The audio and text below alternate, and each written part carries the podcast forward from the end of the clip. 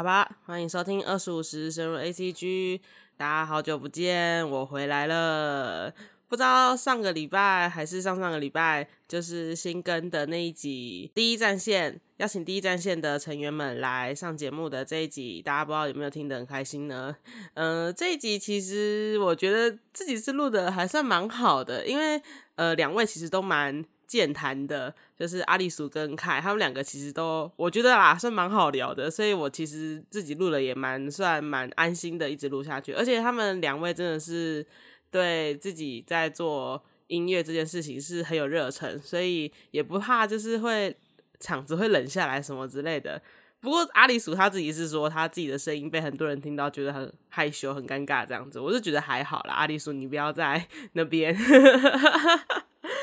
好哦，那今天的主题呢，大家应该有看到，就是《Joker Again》。我觉得大家应该很多人都不知道这个作品，因为就连我自己也是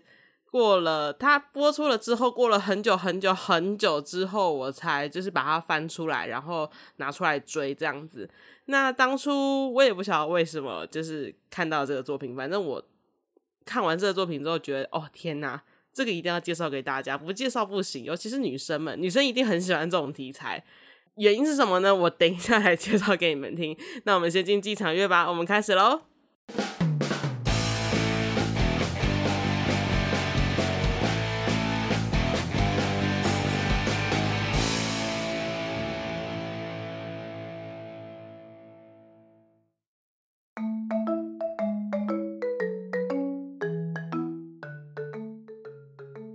Joker Game 啊，日文名字就叫 Joker Game，对，你知道日式英文。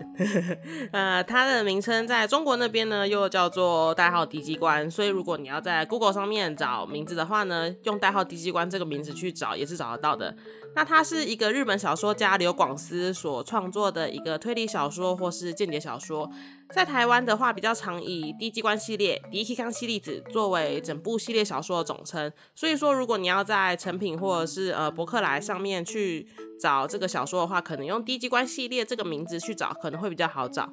它的动画呢，则是取自于这个系列的开头篇章，作为它整部片的片名哦。那故事背景呢，主要是设定在昭和十二年，也就是一九三七年的秋天，在它整个故事里面的一个很重要的。呃，主角人物结成中校的努力奔走下，陆军他在二战前夕成立了一个间谍培训学校，叫做低机关。那在这里呢，所有的成员都被灌输了三大戒律：不准死、不准杀人，以及不准被抓，也彻底的否定了日本军人信条。而且还有一点很有趣的是，结成中校他坚持就是不用陆军官校所出身的。呃，算是军人学生这样子，他一定是坚持使用，就是一般大学出身的，也就是所谓的早稻田啊、东大之类的一些很厉害的学校来做他们的学生，但他们就坚持不用军人学校出身的学生这样子。那我们会在故事里面看到一个优秀的间谍在执行任务的时候，他做的每一个决定都会影响未来的国际局势。那同时呢，你也可以看得到，当间谍们在第一线呃奋力寻求情报跟生机的时候呢，台面下有多少勾心斗角正在进行着哦。那它的电视动画呢，由 Production IG 操刀，也就是制作过《排球少年》《影子篮球员》跟我之前有介绍过《强风吹拂》的制作公司来操刀。那 Production IG 他们本来就是很擅长这种就是动作场面比较多的一个公司。这个动画也很有意思的是，它其实有出过真人版电影。它的出场顺顺序其实是这样子，就是小说，然后电影，然后最后才动画。而且我听说，就是电影还蛮不错看的，所以如果有兴趣的听众的话，可以建议你们去搜寻看看。我记得真人版电影好像是龟梨和也演的，如果你们有兴趣的话，可以去找找看这样子。那动画的脚本呢，则是由岸本卓操刀。那有趣的事情呢，是岸本卓同时也是小排球系列的编剧，所以以这种题材来说，在当时可以说是黄金阵容啊。就是你知道小排球，然后又是 production IG，就是呃剧情好，然后动作也好，就是整个爽感爆表。那如果说你是声优控的话呢？这个作品也有很多知名声优现身，那其中像是呃樱井孝宏、福山润之类的超级多，总有一个你会喜欢的。所以说，如果是你是声优控的女生的话呢，很建议、很建议、很建议你去看这个作品。而且我觉得很棒的一点是，因为他们呃每一集基本上都是单元剧嘛，所以你可以一整集都可以听到那一个声优，只有那一个声优的声音，你就觉得哦天哪，很棒。那刚有说到，他们基本上是单元剧为主轴。那基本上的话，是一集为一个个人回。那在架构上的话，由于它打乱了就是原作时间序，所以如果说你有看过原作小说，再来看这部作品的话呢，可能会比较有一点不适。我自己是没有看过原作小说啦，但是我自己是觉得说，就是呃，剧情编排的算蛮好的，所以你不会有那种就是。太大的违和感，当然会是有，就是可能哦，之前可能不见的人物怎么现在要跑出来之类的，但是比较不会有那么大的违和感。那其实这一部作品啊，它一开始出的时候我没有注意到，我有点忘记为什么了。但是我就是呃，透过做这次节目，然后我去回溯了一下当年就是有哪些动画同时出在那一起，然后我发现了有几个原因。第一个是，呃，我不知道大家有没有听过九一 days。这个动画它也是一个蛮冷的动画，我现在还没看，但是我记得它是听说是蛮好看的，然后它一直在我的待播清单里面，但是我就是还没有拿出来看。对，呃，它的风格跟九一 days 的风格其实蛮类似，就是它给人的那种呃阴暗感很类似，所以会有点搞混，而且它的作品名称很容易让人误会是黑道题材或者是赌博相关的，因为它的。嗯，宣传海报图就是好几个男生，然后就是呃，就是就在那个海报里面，然后大家长得都蛮像的，而且那个名称又是长叫 Joker Game，就以为会是什么新一代不读末末世录之类的题材在那边。然后还有第三个，当然是因为我那个时候还没有成为 Production IG 的信徒啦，就是嗯，对。现在想想，我发现我看过很多作品都是 Production IG，我真的是不知道为什么。好啦，导致很多过了很多很多很多年之后呢，我才打开这一部作品。阿九一对此倒是现在都还没有打开，然后我也有点忘记我为想 为什么想要打开这一部作品了。好像就是有一天觉得很无聊，然后就想说，哎，以前有没有什么好看的作品，但是还没有看，然后就发现，哎，这一部以前还没有看过，好拿出来看。哦，不对，嗯，我觉得蛮应该蛮多，就是漫迷们会有跟我一样的心情，对。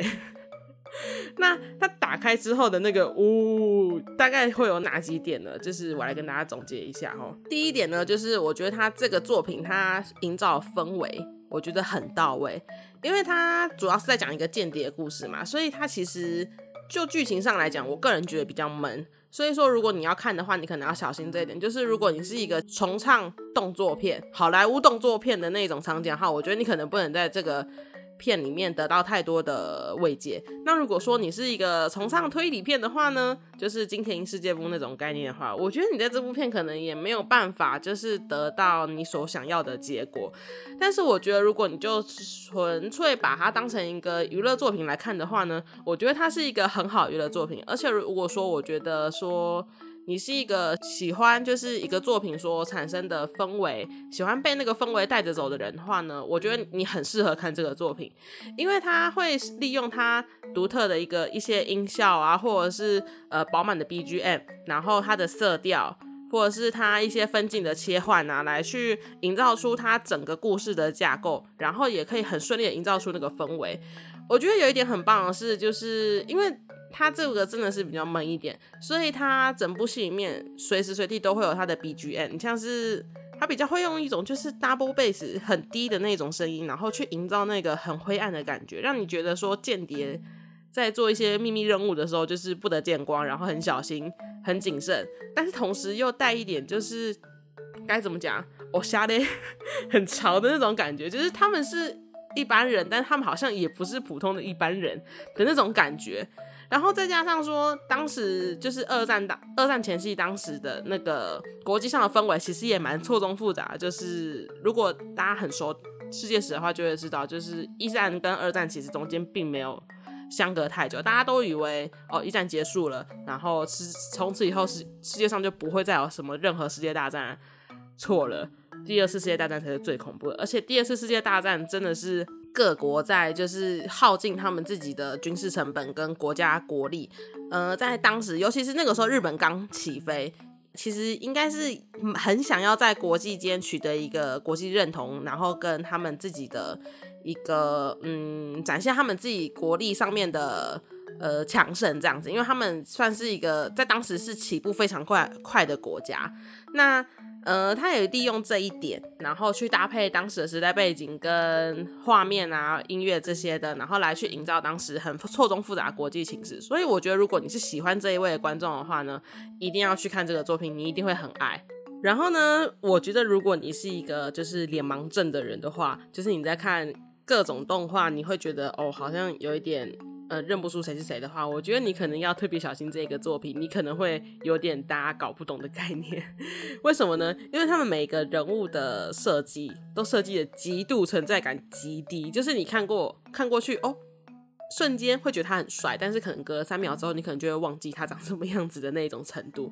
但是我觉得这个是动画组的一个我很喜欢的一个小用心，就是因为他们的本职工作是间谍嘛，那间谍这个工作其实你不能太引人注目，所以说你在。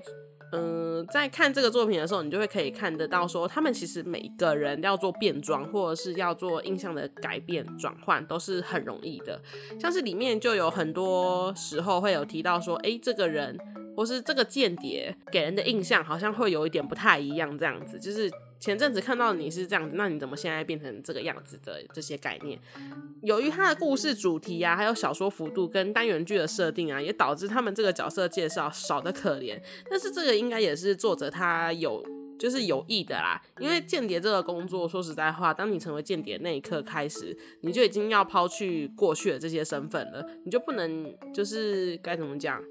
嗯。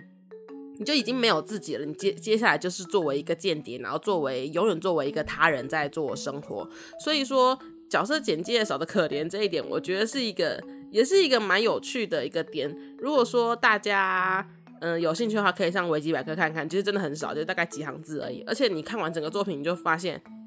真的就只有那几行字，就是可以概括他们整个人的叙述的话。那也是因为说这个作品它本身是以单元剧为进行，它是一个单元一个单元来做介绍的，所以说，嗯，角色简介少的话也是情有可原啦。唯一一个角色简介很多的人，大概就只有就是整个中心人物就是结成中校这个人，因为他其实在故事的篇幅里面有多次就是。嗯，提到说他是以前是怎么样的一个人，然后作为一个呃很活跃的一个间谍机关，以前是怎么样过的？他们很喜欢探究这个人以前的种种种种事迹，这样子。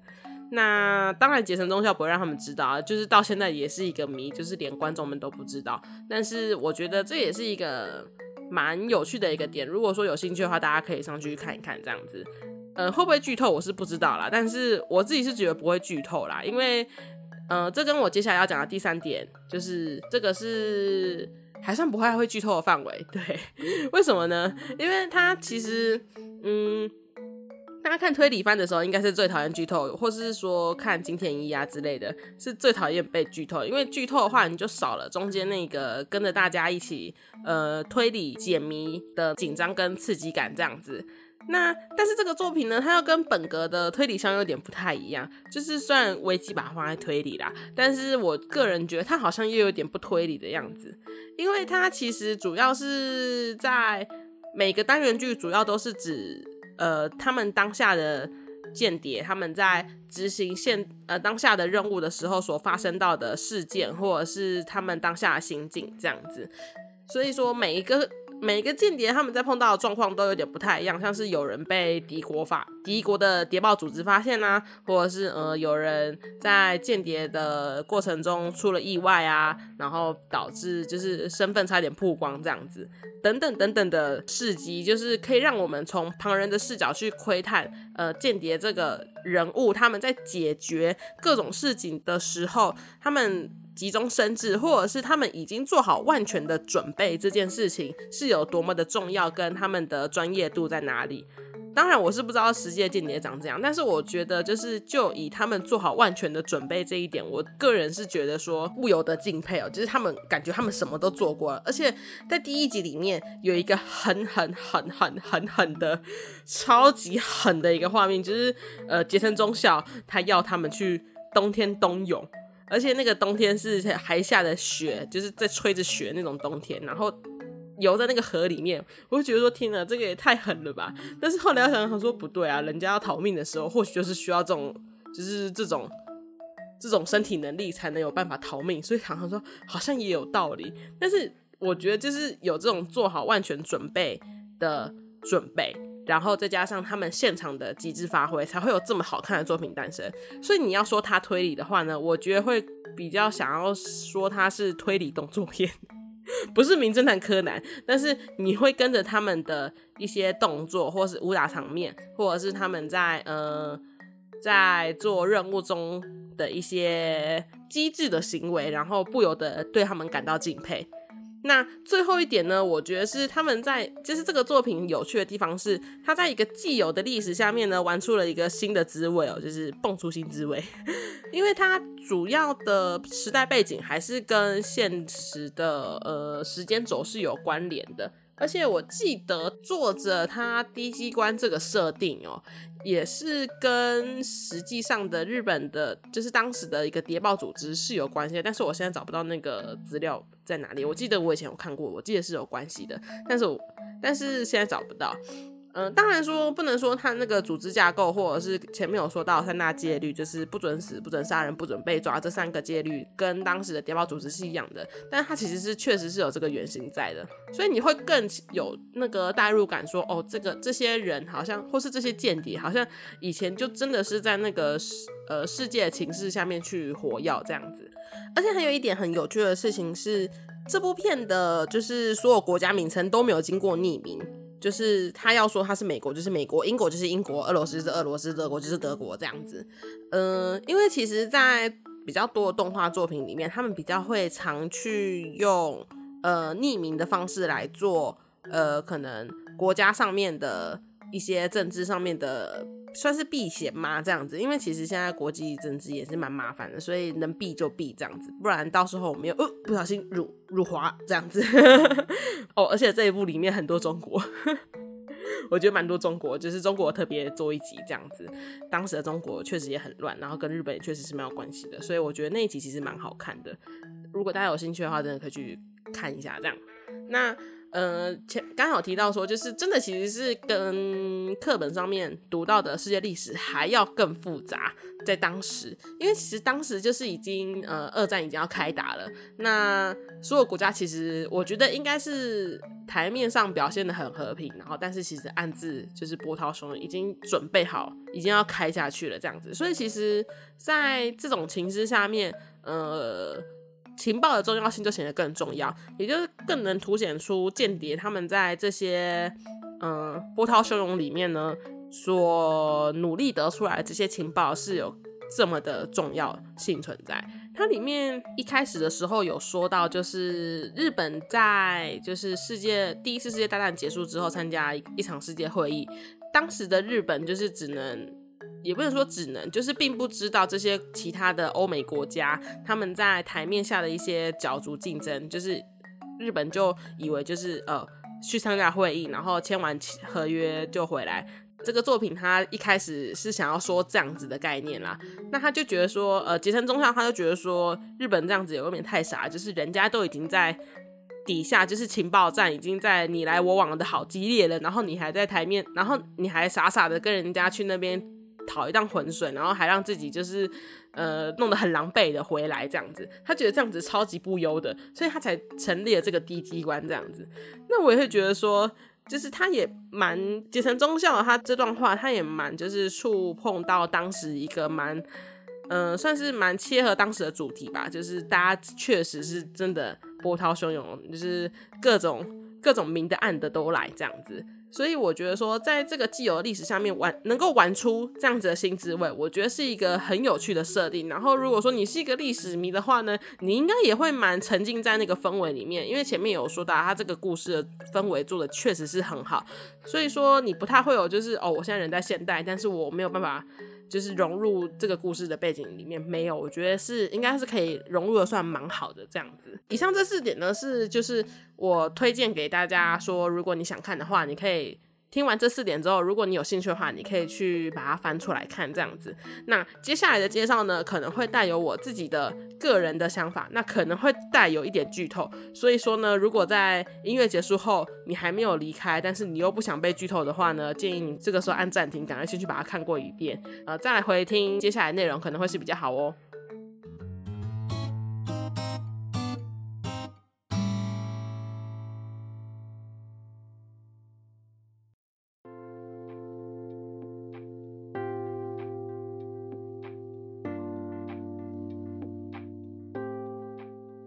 自己其实一直对于就是 Joker Game 里面 Joker 的这个定义呢，它呃算是嗯一直保持着一个怀疑或者是一个疑问吧，打就是打上一个问号这样子。因为我其实一直想要就是去定义说它这个 Joker 是什么样的概念。网络上也有一些人就是说哦，它可能是这样子的意思，但是呢，我觉得它比较像是嗯对我来说看完这个作品的感觉就像是。呃，间谍他们在发生事情的时候呢，然后他们抽到了，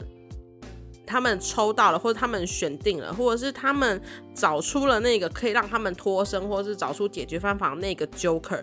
为什么会这么想呢？因为我就是回推到他们第一集，也是故事一开头的时候，他们有一个日本的军官，算是监视这个低机关吧，就是。陆本呃日呃日本 日本陆军陆本是什么？日本陆军他们派去监视他们的一个日本军官叫做萨库马左久间这样子。那左久间他在去呃监视他们的时候，有一天晚上，就是间谍们邀请他们呃邀请他。问他说要不要一起来跟我们玩，就是德州扑克这样子。那玩完了之后呢，这位左九间先生当然就是输的精光。那他就他也是很洒脱，就说啊啊，那可能是我今天运气不好啊，所以才输的这么惨这样子。那他准备要离开的时候呢，旁边一位间谍就跟他说。其实你并不是因为就是牌运差或者是牌技差你才输的，其实是因为我偷看你的牌，然后我把我还把你的牌打暗号给其他人知道，你才输了这场比赛。然后他就觉得说：天哪，你这什么？你作弊，你还可以就是光明正大的给人家说出来吗？不行的吧？左九间当下的本意是这样子，但是其实其他人他们就觉得说不以为意，因为本来这个就没有明确的说哦不能作弊或是不能打暗号之类的。呃，比赛规则那为什么不可以这样子？那其实之后集成中校或者是呃里面的三好迷游戏又来陈述说，哦，这个游戏的本质就是叫做 Joker Game 这样子，就是等于是说你抽到了哪一个人来愿意协助你，那个人就会是你的 Joker 的那种概念。我觉得会比较像是这样子，所以我觉得这整部 Joker Game 的这个系列作品里面呢，我觉得。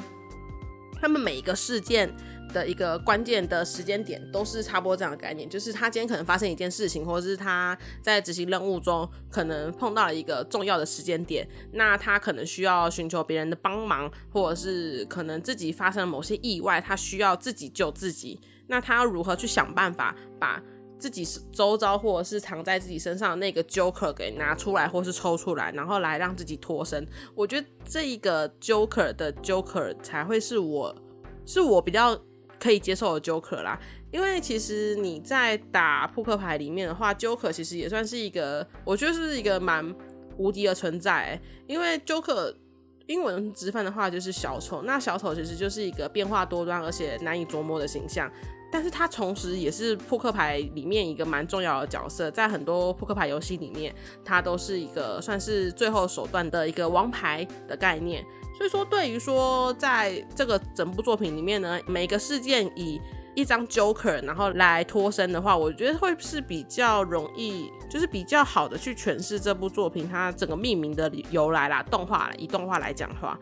我会我觉得会是比较。好的解释方式，这样子，这是关于我的解释。如果说你有就是属于你自己的解释的话，就是欢迎大家跟我说这样子。那再来呢，就是关于他们的间谍人生，就是前面有提到，就是当他们成为间谍那一刻起呢，他们就已经没有过去的自己了。那他们没有自己，但是却又不能丧命的这种关系，你会觉得说，那我会觉得说他们。活在这个世界上的意义到底是什么？像是刚刚前面有说到，就是旁人对他们的一些印象很容易的做改变。像是第三集，第三集的主角间谍叫做波多野哈塔诺，不是波多野结衣，是他就叫波多野。对，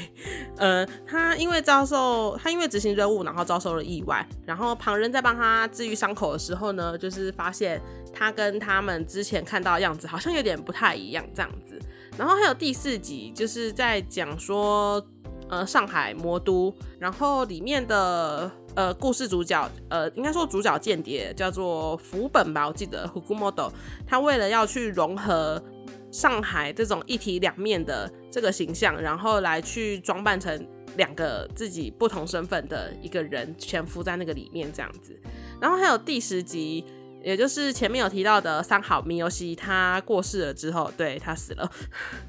他过世了之后呢，在旁人听到他在他伪造生活圈里面的那些邻居或者是朋友们看到他的照片了之后呢，也觉得他长得好像比一一开始看到的还要帅，然后还要有存在感这样子。那从这几点里面，你就可以看得出来，就是这些间谍他们是不断的依照他们自己所在的当下，然后去更改他们自己的形象，然后他们的过去经历跟名称这样子。我个人会觉得说，我们自己人现在在这个时代里面，每个人都是为了要。就是做出某点成绩，或是某些事情，好让自己的名字就是刻印在历史的轨道上面。那这些间谍呢，他们却是在当下的那个时机点，想办法怎么样去抹去自己在历史上面的痕迹。我觉得这一点是这个作品里面蛮重要的一个看点。那也是我们可以去。从旁揣测他们当时的一些心态啊什么之类的，因为其实这个作品的前半部主要是在讲述说间谍他们在执行任务的各种难关，或者是他们如何求生、集智呃集中生智这样子。那我觉得后半边呢，他们就会比较说在注重间谍他们的一些人生规划。就是有些间谍真的是有在好好的思考他们的人生长怎样，或者是这些故事他会带回去某些间谍他们的一些过去的人生，那他们过去的经历这样子。虽然这些是一个。就是到现在都是一个谜，但是也是会有旁人去寻找他们过去的经历，然后来传述给我们，然后我们可能就只能再用自己的想象吧，就真的只能用我们自己的想象，然后来套用在他们现在这些人身上，因为你也不能说他是对的，或是他是错的，因为间谍嘛，他也不可能跟你说是对或是错，所以说，我觉得在找出这些间谍的真实身份的这一点上面，我觉得这个作品算是做了一个蛮好的一个诠释，这样子。就是你觉得他真吗？他好像也不真，但是他好像又是，好像又存在过的这样子的概念。然后最后一点呢，我想要提到就是里面一个蛮，我觉得蛮讽刺的一点啊，无论在过去还是到现在，都是同样的有一个问题，就是情报战的重要性。前面有说到。当时的社会局势确实是很乱，国际情势的情报也是一个很重要的因素，然后你会直接影响到你可能之后的世界大战的一个情势走向。动画第一集跟第二集，佐佐间他就自己用自己的亲身经历，然后来去推翻他自己过往的一些想法，或者是国家或者是陆军所灌输他的一些呃不实用的一些想法。那到了后面，他也确实是用了自己的。手段或者是自己的思考，然后去推敲出自己呃想要，或者是推敲出正确的答案。那我觉得这个就会很像现在的那些假讯息有没有，或者是一些议题，你要怎么样去用自己的思考，或者是自己要如何去收正，然后来做自己的判断跟呃结论。那我觉得这个作品里面很有趣的事情是。不论到了过去还是到了现在，都一样会有这个问题哦。里面还有一点很有趣的事情是在第八集跟第九集，结成中校提到一个很重要的关键字，叫做天宝钱 Ten h o l e Sen） 吧，我记得没错的话，日文讲起来的话是 Ten h o l e Sen，天宝钱。呃，意思就是说呢，在当时日本就是天皇他们推出了算是某种货币吧，但是这个货币又大又重，就是民众携带在身上根本就不好带。但是呢，呃，陆军或是日本就是政府，当时的日本政府就是觉得说啊，天皇做的就是最大的、最好的，天皇 is best，那他就很兴冲冲的把它带在身上。那当然，这个行为也就被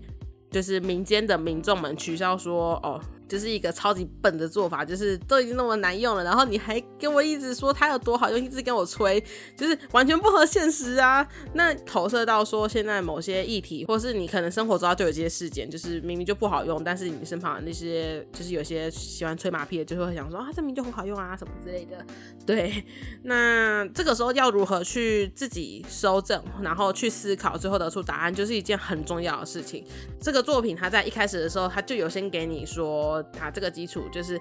这些间谍他们在执行这些任务的时候，他们确实是有经过自己的一番思考的。因为其实杰森中校，我觉得杰森中校这个人是有点坏，就是他在执行某些任务的时候都不跟人家讲破解的方法，然后他就要他们去做，然后之后人家出事了，他才默默的去救他。我觉得他这也是蛮坏的、可恶的一个男人。但是，但是确实也是为了就是任务的执行的顺畅度啦。我觉得从这个作品看到这一方面的。就是这一方面的事情，我也觉得是一个蛮有趣的一件事情。那总结来讲的话，我觉得《Joker Game》呢，它其实我觉得它整部片看下来确实是比较沉闷一点。那如果说你不太喜欢这种沉闷的氛围的话呢，我比较建议的方法是你可以。一个礼拜看一集这样子，那其中有比几集比较需要跟你注意的事情是第一集跟第二集，然后还有第八集跟第九集，它是分上下两篇的。所以说，如果你想要有一个比较好的连贯性的话，建议你是就是刚说的这四集，建议你是就是遵照它上下篇的连贯性，一次把它看完会比较好一些，你会比较有那个刺激的感觉。我觉得那四集也是，呃，我觉得它这个里面做最好的四集。